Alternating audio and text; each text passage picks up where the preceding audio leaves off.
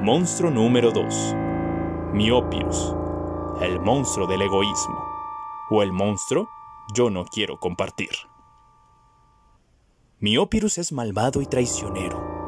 Ataca inesperadamente con su famoso grito de mío, mío, mío.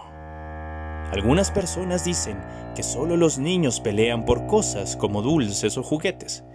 Pero nuestro estudio ha demostrado, sorprendentemente, que Miopirus ataca a los adultos con la misma frecuencia que a los pequeños. Así que niños, recuerden a sus adultos que deben compartir.